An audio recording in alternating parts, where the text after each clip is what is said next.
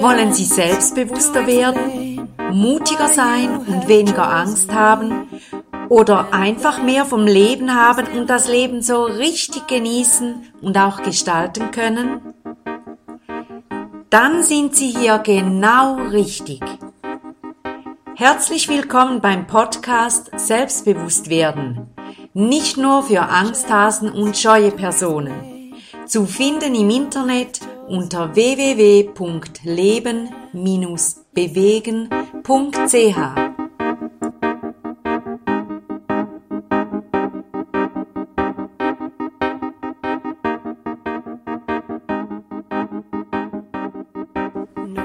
Ich freue mich sehr, mit Ihnen die Reise zu meinem 40. Podcast angehen zu dürfen.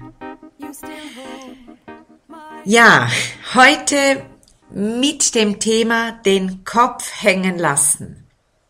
Und zwar werde ich eine Lehre aus der Natur nehmen und diese für unser Leben übersetzen. Und zwar ist dahinter eine schöne, spannende und lehrreiche Geschichte, die ich gerne mit Ihnen teile.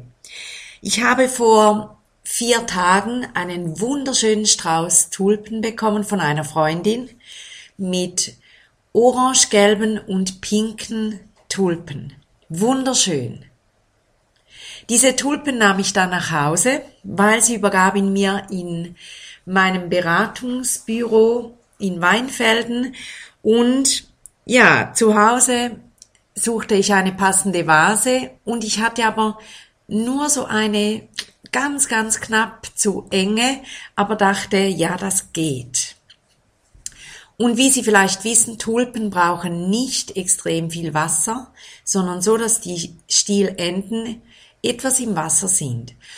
Und so habe ich die Vase etwas gefüllt, die Tulpen reingestellt und ich sah, nicht alle Tulpenenden waren genau am gleichen Ort, sondern bei einigen Tulpen war das Tulpenende etwas höher.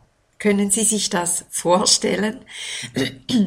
Also, und so stellte ich dann die Tulpen hin und genoss den Anblick äh, den folgenden Tag in vollen Zügen. Ja, und dann, was geschah? Einen Tag später war bei einer Tulpe der Kopf total nach unten gebeugt. Logischerweise hatten die Tulpen, ich sage jetzt mal, Wasser getrunken und das Wasser ging dadurch zurück. Und ein Stiel war nicht mehr im Wasser. Und diese Tulpe ließ den Kopf hängen und zwar richtig. Also es war, die Tulpe hing schon fast auf dem Tisch, wo sie, wo die Vase stand und als ich die Tulpe berührte, war alles so schlaff und schon fast so ein bisschen pluderig. Ich hoffe, Sie verstehen das. Also wirklich kraftlos, leer, fahl, schlaff. Und ich dachte, oh, was kann ich da tun? Die anderen Tulpen waren in voller Pracht. Und so holte ich erneut Wasser und goss nach, und so dass dieses Stielende natürlich wieder gut im Wasser war. Und ich fragte mich, was geschieht nun? Wird diese Tulpe das noch schaffen oder wird sie, ich sage jetzt, ihren Geist für immer aufgeben?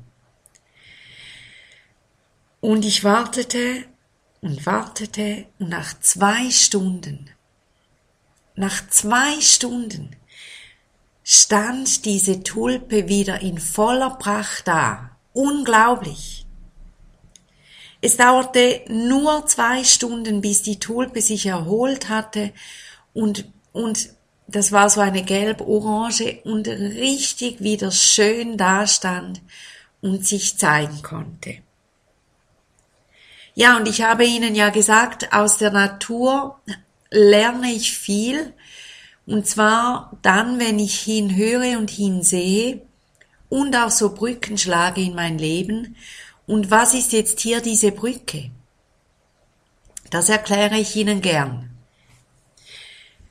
Wenn Sie im Wasser stehen und das heißt, wenn Sie genug kriegen von außen und auch Ihre Leitungen offen sind, Ihnen, dass Sie das, was von außen kommt und das, was Sie innen produzieren, aufnehmen können. Und wenn das gute Dinge sind, wie jetzt Wasser bei einer Pflanze, dann werden sie erblühen und erstarken.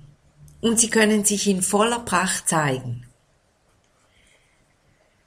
Wenn sie aber nicht im Wasser stehen, das heißt, ihre Lebensumstände sind trocken, ihre Lebensumstände machen sie nicht zufrieden, sie sind nicht glücklich in ihrer Beziehung, sie sind nicht glücklich mit ihrer Arbeit, sie sind nicht glücklich mit sich selbst, sie denken destruktiv, entmutigt, ärgerlich, sie sind oft wütend, dann stehen sie nicht im Wasser, sie sind auf dem Trockenen und können nicht aus dem Vollen schöpfen.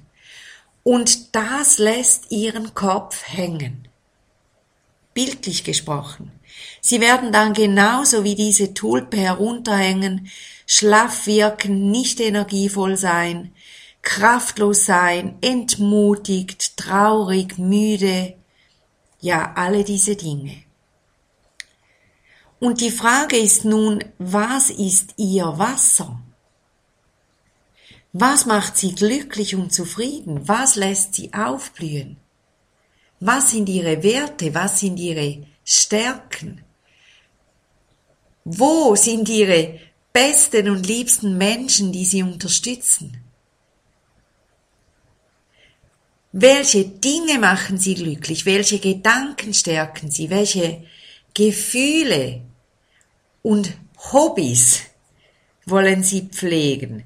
Welche Bücher wollen sie lesen? Welche Gereu, Ge Gerüche wollen Sie riechen? Welche Musik wollen Sie hören? Was ist Ihr Wasser?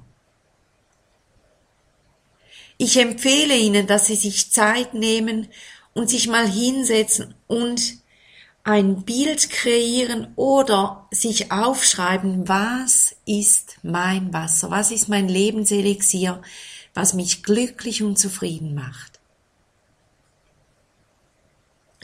Ich wünsche Ihnen dabei ganz viele gute Ideen und Einfälle und auch solche Einfälle, die Sie dann in nächster Zeit umsetzen, darauf achten und wirklich darauf achten, dass Sie in Ihrem Leben Raum finden.